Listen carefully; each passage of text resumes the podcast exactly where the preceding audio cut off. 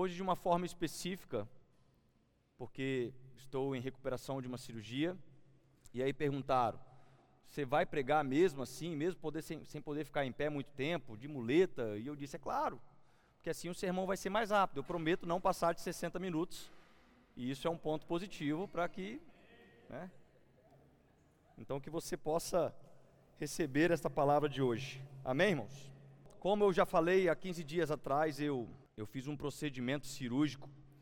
E o nome do procedimento cirúrgico, veja comigo: artroscopia fêmuro-acetabular com sutura labral. E sem dúvida, irmãos, isso é um belíssimo nome para um procedimento e talvez daria um bom tema para um sermão, mas eu prometo que este não vai ser o tema do sermão de hoje, não é o caso de hoje. Na verdade, eu só quis falar esse nome porque toda vez que eu completo ele sem errar, eu me sinto muito mais inteligente. Ele dá um ar de não é verdade? Consegui falar isso sem errar. Eu ensaiei alguns dias para conseguir chegar nesse ponto. E falar essa palavra me faz me sentir mais inteligente. Mas o fato é, irmãos, que nas últimas três semanas, exatamente três semanas hoje da minha cirurgia, eu fiquei de repouso em casa 15 dias. E nesses 15 dias eu fui ministrado em diversos pontos. Muitas coisas falaram ao meu coração. E um dos pontos que foram marcantes nesses 15 dias de repouso é que ficar em casa sentado no sofá 15 dias, sendo alimentado de três em três horas, dá uma sensação de que a barriga cresce um pouco. Eu não sei se é só uma ligeira sensação, mas outro ponto que me marcou nesses 15 dias de repouso e que falou muito para você que é casado, principalmente, é que eu percebi que um casamento sólido, ele é confirmado se a tua esposa não te abandonar depois de 15 dias que você pede para ela pegar todas as coisas enquanto você fica assistindo o canal de férias da Discovery Channel. Se a tua esposa não sair de casa nestes 15 dias, teu casamento é sólido, irmão. Amém? E talvez eu até poderia já acabar aqui a mensagem, né, que já falou no coração de muitas famílias, casais aí. Mas eu queria falar de fato sobre alguns outros pontos que verdadeiramente foram ministrados ao meu coração. E não que esses outros dois pontos citados não tenham sido importantes, mas algo me marcou, irmãos, e foi a necessidade de usar muletas.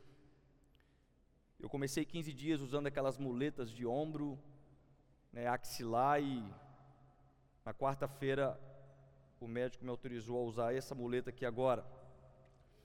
Irmãos, ao terceiro dia da morte de Jesus, nós cremos que ele ressuscitou. No terceiro dia que eu estava usando muleta, eu orava porque eu achava que o meu sovaco teria que ressuscitar. Não é fácil usar muletas axilares, porque elas são cruéis de fato. E eu agora eu tenho até um certo respaldo de falar aquela famosa frase, né, que fulano está sofrendo mais do que sovaco de aleijado. Eu agora posso confirmar se sofre mais ou não, porque eu sei que, que o sovaco de aleijado, por 15 dias, sem encostar o pé no chão e andando com aquelas muletas. Mas após a cirurgia, amados, eu tive esta necessidade de usar muletas. E até o presente momento ainda estou precisando deste apoio de muletas. E o que, que são as muletas? Para que, que servem as muletas? O dicionário fala que muletas são objetos utiliza utilizados como apoio para o corpo com o propósito de auxiliar um deficiente a caminhar quando uma das suas partes inferiores estão debilitadas, quando uma das suas partes inferiores requer um suporte adicional. Nesta situação, é necessário o uso de muletas. E é claro que quando nós falamos de um procedimento cirúrgico, de alguém que se lesionou, de alguém que precisa de fato, aconselhado pelos médicos a utilizar as muletas, as muletas são extremamente importantes. Mas não é sobre os pontos positivos que uma muleta proporciona numa recuperação pós-cirúrgica que eu quero destacar aqui hoje. mas é sobre as evidências dos pontos negativos, a qual eu quero transformar diante da oportunidade de um congresso de adoração com um tema de arrependimento. Eu quero aproveitar o cenário que eu vivi nos últimos 21 dias com um tema que vai ser projetado para vocês, que é as muletas do Evangelho. O texto que eu quero usar de referência é Isaías 52, versículo 7. Quão formosos são os pés daqueles que anunciam as boas novas. Quão formosos são os pés daqueles que anunciam as boas novas. Irmãos, eu entendi que para falar de adoração, talvez antes precisamos reconceituar sobre o Evangelho. João 4, 24, quando Jesus se encontra com a mulher samaritana, e naquela conversa, a mulher pergunta: onde é que devemos adorar? É no Monte X, no Monte Y? E Jesus fala para elas: olha, vocês adoram o que vocês não conhecem. Quando nós temos uma evidência conforme essa que Jesus colocou, nós precisamos é, considerar o oposto daquilo que ele falou. Jesus não está falando que nós devemos adorar o que nós não conhecemos, muito pelo contrário, ele fala: vocês adoram o que vocês não conhecem. Então ele diz que a adoração deve partir de um princípio de conhecimento. Então, como nós vamos adorar a Jesus? Como nós vamos adorar a Deus? Se o evangelho que nos alcançou, que abriria as cortinas do nosso conhecimento em Jesus, talvez foram conceituados de forma errada, ou talvez pior que isso, estão sendo apoiados por muletas porque membros inferiores que deveriam estar nos fazendo caminhar em uma caminhada crescente cristã, está prejudicada, está ferida, está lesionada. E eu percebi que muitos cristãos, muitos evangélicos, estão usando muletas. E diferente da questão medicinal, onde a muleta ela está associado com uma enfermidade, no Evangelho, eu entendi que muitas pessoas estão usando muletas por não compreenderem um propósito, por não compreenderem o Evangelho e, consequentemente, não conseguem se expressar em adoração a Jesus. E o objetivo deste sermão nesta noite é para que nós possamos ter a oportunidade de se autoavaliar e encontrar as muletas que estamos segurando no Evangelho, o que nos impossibilita de levantar as nossas mãos em adoração. E o primeiro ponto que eu quero falar é que as muletas nos deixam limitados, geralmente paralisados. O uso das muletas me limitou em diversos aspectos. Um deles é que a minha caminhada ficou mais complexa, mais demorada. Em determinadas situações, o meu id foi prejudicado por completo. Eu não podia subir uma escada, eu não podia fazer alguma coisa que, que poderia colocar em risco a recuperação da minha cirurgia. E se a aplicação que nós faremos nesta noite é com o Evangelho, e, consequentemente, com o nosso propósito, mediante ao Evangelho, nós podemos começar a nomear estas possíveis muletas que estão nos apoiando e nos prejudicando na caminhada, nos perguntando: o que é que tem me limitado no Evangelho? O que é que tem me limitado na minha caminhada cristã? O que é que tem me limitado na minha adoração a Deus? E nós temos algumas histórias na Bíblia que nós podemos usar de exemplo para contribuir na nossa compreensão. Uma delas está em 1 Reis, capítulo 19. 1 Reis, capítulo 19, conta que após Elias vencer a batalha ali no Monte Carmelo, vencendo sozinho pelo poder de Deus 850 profetas de Baal e de Aserá ele se esconde de medo em uma caverna, porque Jezabel, após aquele duelo, faz uma promessa que no dia seguinte, no mesmo horário, Elias estaria morto. Jezabel, que era inimiga de Elias, faz uma promessa de morte para Elias.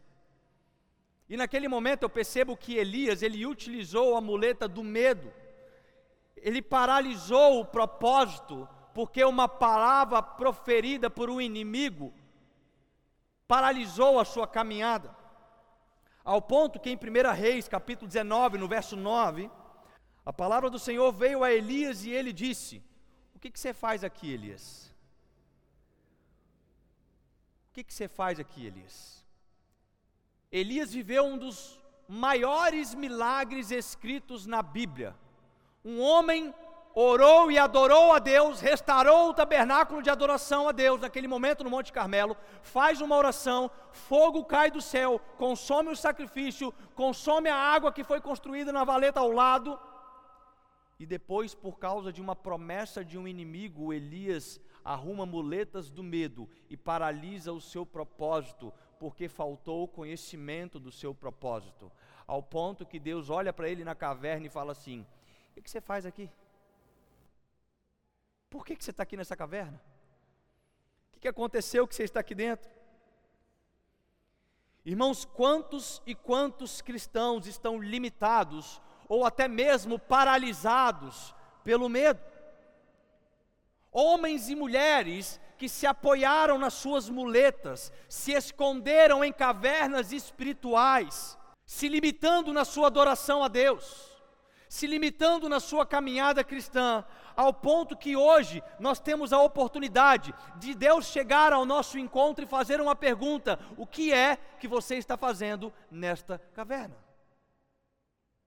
Este não é o teu lugar, não é para isso que você foi projetado, você não deveria estar parado, você não deveria estar limitado por muletas de medo, o seu propósito não vai se cumprir se você continuar escondido em cavernas, porque você se absorveu de muletas de medo que te paralisaram na caminhada. As muletas geradas pelo medo das promessas dos teus inimigos não podem superar o poder do Evangelho de Jesus na sua vida. Sabe por que, que tem pessoas que são paralisadas pelo medo? porque não entenderam o poder do Evangelho. Pessoas arrumam muletas do medo na sua caminhada cristã, porque não compreenderam sobre o poder do Evangelho. Um outro exemplo que eu vejo na Bíblia está em Êxodo capítulo 4, no verso 10, onde Moisés, após receber ali um propósito para libertar o povo do Egito, ele se apoia na muleta da timidez, limitando as suas atitudes naquilo que estava proposto. E a timidez de Moisés foi tão grande que chegou ao ponto que Deus teve que incluir Arão no propósito que era de Moisés.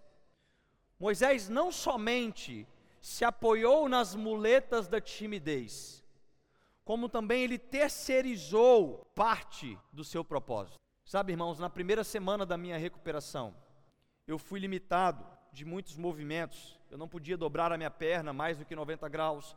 Eu não conseguia me abaixar para calçar um tênis, um chinelo, qualquer coisa. E os mov movimentos foram literalmente limitados na primeira semana, ao ponto que eu tive que terceirizar algumas atividades básicas da minha vida. Uma delas é que a minha maravilhosa esposa, que está aqui presente, teve que me dar banho. Não que tenha sido ruim ela me dar banho. Não que tenha sido desagradável. Aliás, foi até gostoso. Foi cômodo. Foi interessante. Mas depois do terceiro, quarto dia, o meu corpo estava reclamando, porque ele estava ganhando um banho que ele não era acostumado a ganhar. A gente tem um jeito de tomar banho. Eu, por exemplo, gosto de usar, shampoo para cabelos sedosos e ela estava usando para cabelos crespos. Meu corpo estava reclamando de alguma forma nessas atitudes. E é exatamente isso, irmãos, que acontece com Moisés. Quando ele terceiriza parte do seu propósito, porque se apoiou em muletas da timidez. Num primeiro momento, pareceu cômodo chamar Arão, que era eloquente, que falava bem, que era melhor preparado para falar no lugar de Moisés. Pareceu agradável, Mas logo ele percebeu que algo estava fugindo do propósito. Você vai lembrar comigo a história. Moisés sobe no monte, fica 40 dias retirado para ouvir de Deus sobre os dez mandamentos. E ali ele vive um tempo incrível com Deus. Mas quando Moisés desce com as primeiras tábuas da lei na mão, sabe o que, que ele encontra? Ele encontra Arão fazendo um bezerro de ouro para que o povo pudesse adorar. E aí que está um dos grandes perigos quando nós cristãos utilizamos qualquer tipo de muletas, sejam elas do medo, sejam elas da timidez, sejam elas de qualquer coisa, mas muletas que muitas vezes nos fazem terceirizar o nosso propósito. Pode ser, irmãos, que o povo que você libertou das mãos de Faraó está sendo aprisionado novamente pelas mãos do teu terceiro, porque o teu terceiro não é quem vai cumprir o teu propósito. Quando nós usamos muletas, nós atraímos a atenção pela nossa deficiência e nunca pelo nosso potencial. Deus escolhe Moisés lá em Êxodo capítulo 4, no verso 1. E Deus concede poder para Moisés. Mas tudo que Moisés enxerga quando ele é escolhido por Deus, ele, Deus, eu sou gago. Deus, eu não, eu não sei falar bem. Deus, eu tenho isso, eu tenho aquilo. Moisés só enxerga problemas para se apoiar nas suas muletas, enquanto Deus estava derramando poder sobre a vida de Moisés. E eu entendi que existem tantas pessoas carentes de atenção nos dias de hoje, que, como geralmente é sempre mais difícil a gente se destacar pelos nossos talentos, devido a existir tantas pessoas talentosas ao nosso redor, às vezes é muito mais cômodo nos apoiar em muletas, sabe por quê? Porque quando nós usamos muletas, as pessoas olham para nós. Quando nós usamos muletas, as pessoas querem saber o porquê que ele está usando muleta. Qual que é a deficiência dele? O que, que será que aconteceu? Quantas pessoas você sabe que é cheio de potencial?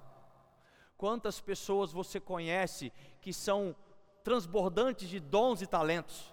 pessoas que cantam, pessoas que tocam, pessoas que oram, pessoas que abençoam, pessoas que servem, mas estão agora se apoiando em muletas, porque andar apoiados em muletas atrai mais a atenção do homem para as suas limitações do que se apresentar a Deus pelos seus talentos, porque Deus nos reveste de poder para devolver a Ele toda a glória. Quantas pessoas que estão utilizando as muletas somente para chamar a atenção, ainda que essa atenção seja destacando as suas deficiências. Andar de muletas pode até te fazer ser o centro das atenções, mas somente quando você abandonar elas é que Cristo vai se tornar a verdadeira atenção na sua vida.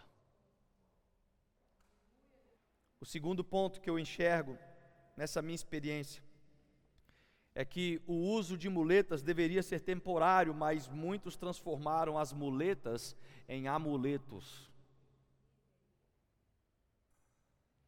E eu creio que isso acontece de uma forma inconsciente. Sabe por quê, irmãos? Eu vou te falar um negócio, olha aqui para mim. Muletas abrem portas. É verdade. Muletas abrem portas. Nesses 21 dias, Existiram pessoas que nunca abriram a porta do carro para a esposa, mas abriram a porta para mim só porque eu estava de muleta. Porque muletas abrem portas. Muletas faz as pessoas nos olhar e ter aquele senso de compaixão. Deixa eu abrir para você. Eu falei, irmão, eu só estou manco, eu tenho mão para abrir a porta. Deixa eu botar um negócio para você sentar. E isso vai criando, vai massageando o nosso ego, ao tal ponto que a gente começa a pensar: peraí, ficou legal esse negócio.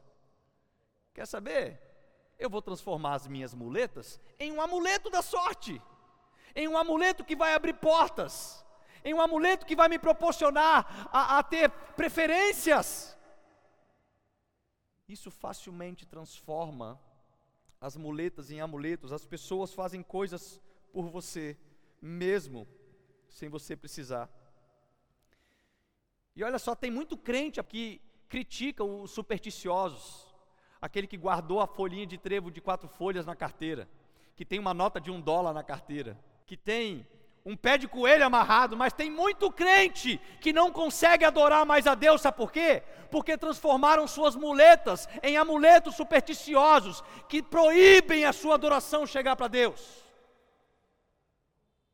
Proíbem porque o seu conceito de evangelho está deformado. Na idade medieval, por muito tempo a igreja fez isso. Criou ali os amuletos, um pedacinho da cruz de Jesus, os farelos da última ceia, os ossos de João. Se você olhar para os ossos de João, você vai ser agora salvo, não vai passar no purgatório. Por mais de 1200 anos a igreja fez isso, irmãos. Criaram amuletos que fecharam os céus. As muletas podem te abrir portas nessa terra, mas eu te garanto, elas fecham os portais espirituais. Mas a palavra de Deus, o Evangelho de Jesus, não é um amuleto de proteção. O Evangelho de Jesus não funciona se você deixar a tua Bíblia aberta no Salmos 23 na, na sala da tua casa. O Evangelho de Jesus não funciona se você deixar a sua Bíblia na cabeceira da sua cama.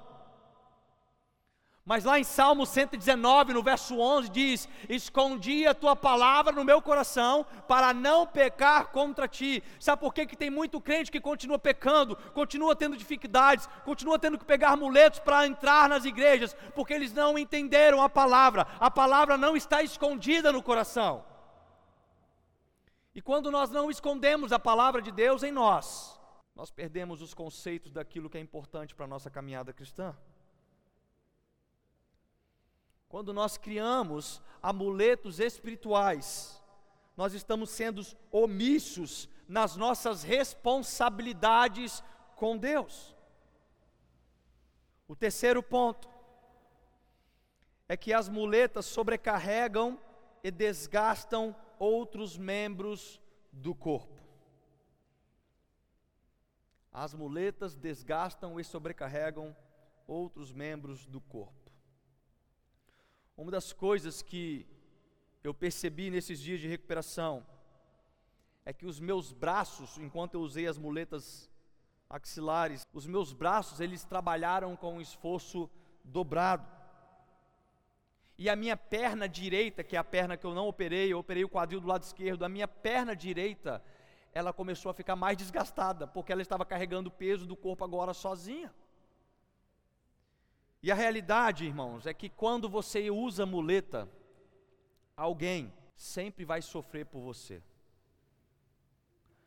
Quando você usa muleta naquilo que nós estamos referindo ao corpo de Cristo, outro membro do corpo vai ter que carregar o teu peso. Mas preste atenção, em alguns momentos na nossa caminhada, as muletas, elas podem até ser necessárias no requisito espiritual, um momento de fragilidade, um momento em que alguém de fato vai ser um suporte, vai ser um ombro amigo, vai ser um irmão de oração. É claro que isso é importante. Mas o que eu estou querendo falar aqui é que ninguém tem dificuldade de carregar alguém que está de verdade enfermo. O problema nunca foi carregar os enfermos, o problema sempre foi carregar os que estão sãos. É aí que está o problema. O problema nunca foi carregar o coxo, irmão. Carregar o coxo é, um, é uma atitude de humildade, carregar o coxo é uma atitude de amor. Porém, carregar aqueles que estão sãos é uma mentalidade de escravidão. Sabe o que, que acontecia lá no tempo do Egito? A Cleópatra, sã, perfeita para andar, pegava os seus escravos e colocava para carregar no ombro. Está cheio de evangélico, está cheio de crente que quer ser Cleópatra espiritual quer voltar para a mentalidade do Egito, quer voltar para a mentalidade de escravidão. O crente que poderia estar servindo, que poderia estar adorando a Deus no seu trabalho, no seu dia a dia, no seu afazer, contribuindo com mais amor na igreja, servindo na tua casa, mas ele quer ser carregado. Ele liga para o apóstolo e fala: ora, ora por mim, apóstolo. Irmão, vamos orar junto. 2 Tessalonicenses, capítulo 3, versos 7 ao 10. Paulo diz: Pois vocês mesmos sabem como devem seguir o nosso exemplo, porque não vivemos ociosamente quando estivemos entre vocês. nem comemos coisa alguma à custa de ninguém. Ao contrário, trabalhamos arduamente, com fadiga, dia e noite, para não sermos pesados a nenhum de vocês. Não porque não tivéssemos tal direito, mas para que nos tornássemos um modelo para ser imitado por vocês. Quando ainda estávamos com vocês, nós ordenamos isto: se alguém não quiser trabalhar, também não coma. Tem muita gente que virou morcego de Jesus. Sabe o pelego que tem dos peão? Os morcegos? Aquele que não quer trabalhar?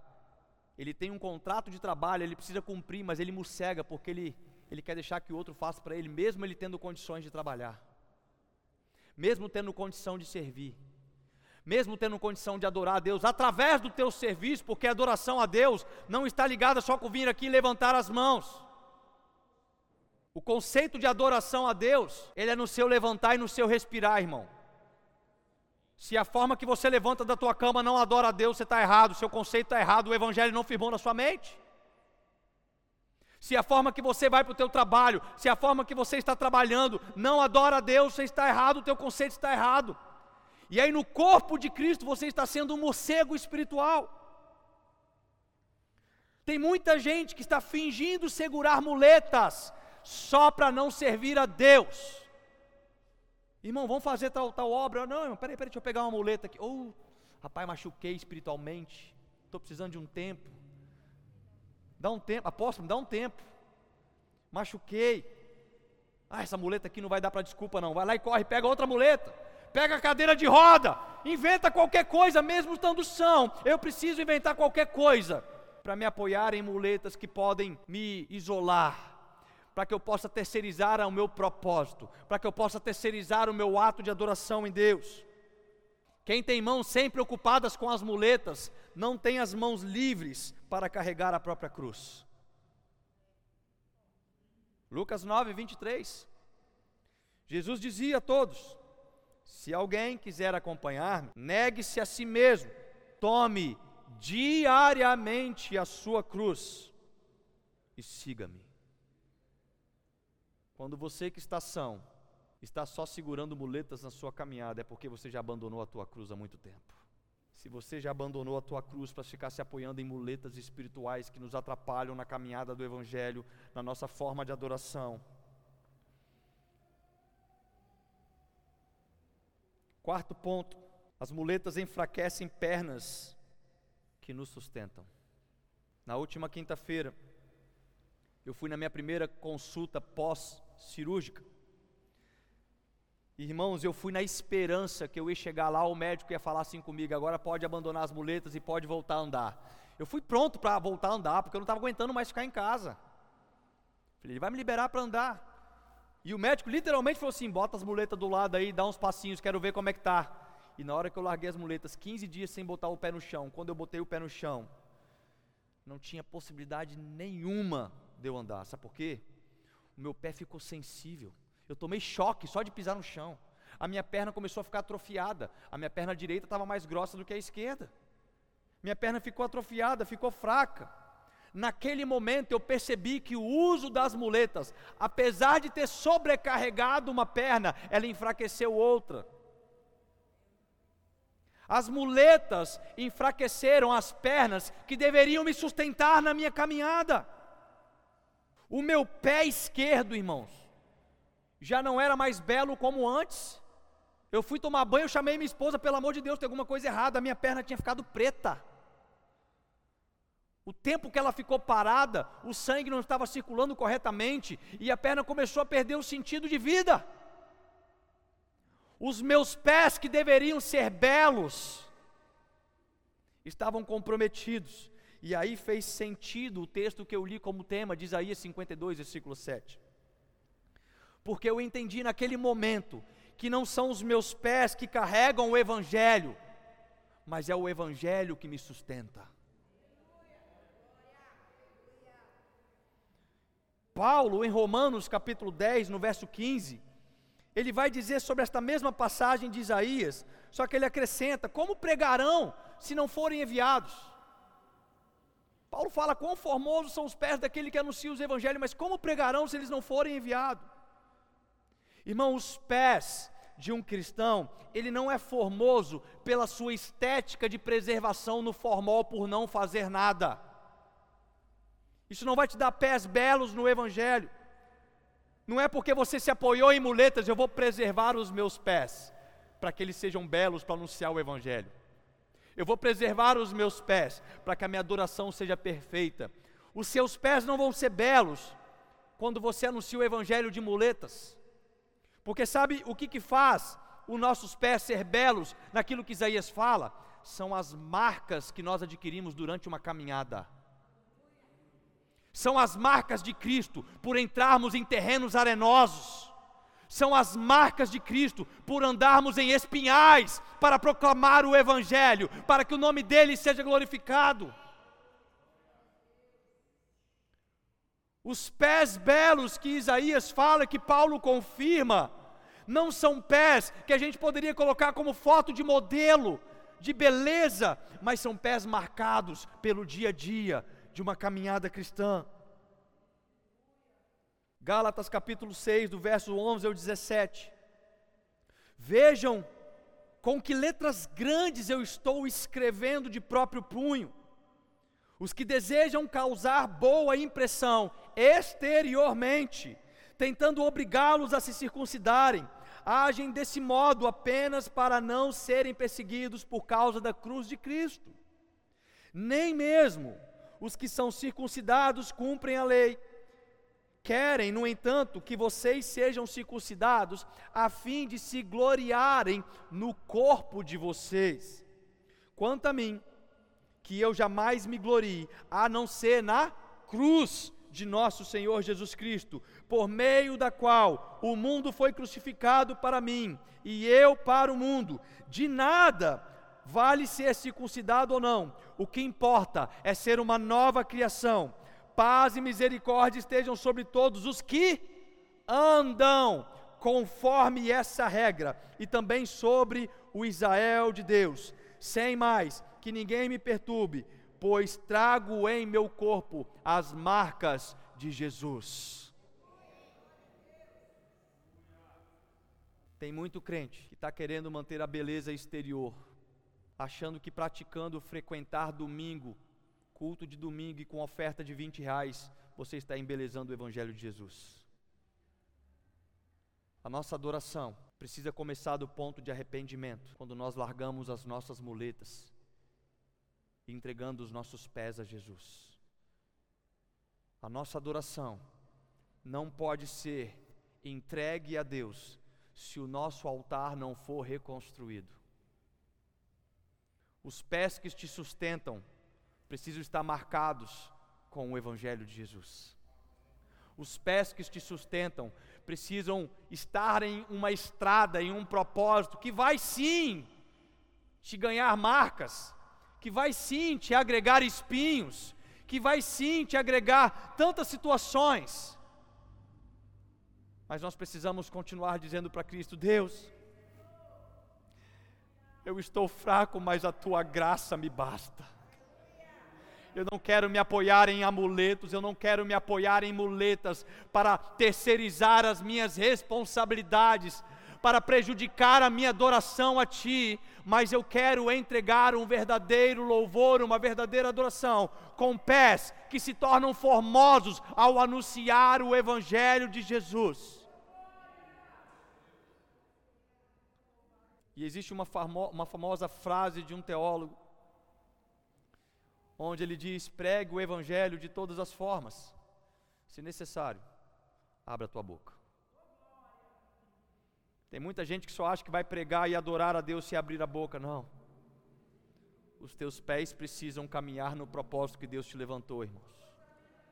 Os teus pés precisam adquirir as marcas do processo porque quando nós morremos para nós mesmos, nós estamos dispostos a pisar em serpentes e escorpiões. Quando nós morremos para nós mesmos, nós estamos dispostos a pisar em terrenos arenosos. Nós não vamos ser aqueles que se apoiam em muletas para se esconder em cavernas por causa do medo, por causa de timidez, por causa de qualquer frustração, mas nós nos apoiaremos na graça de Jesus.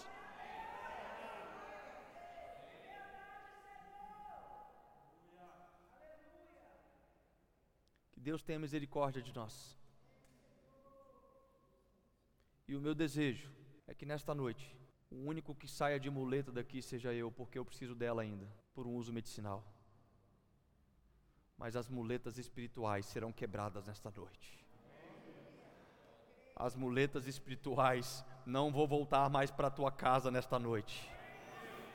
Hoje Deus vai quebrar o medo, Deus vai quebrar a timidez, Deus vai quebrar a vergonha, Deus vai quebrar as frustrações, Deus vai tirar as muletas que forem necessário para que a adoração seja restaurada, Jesus.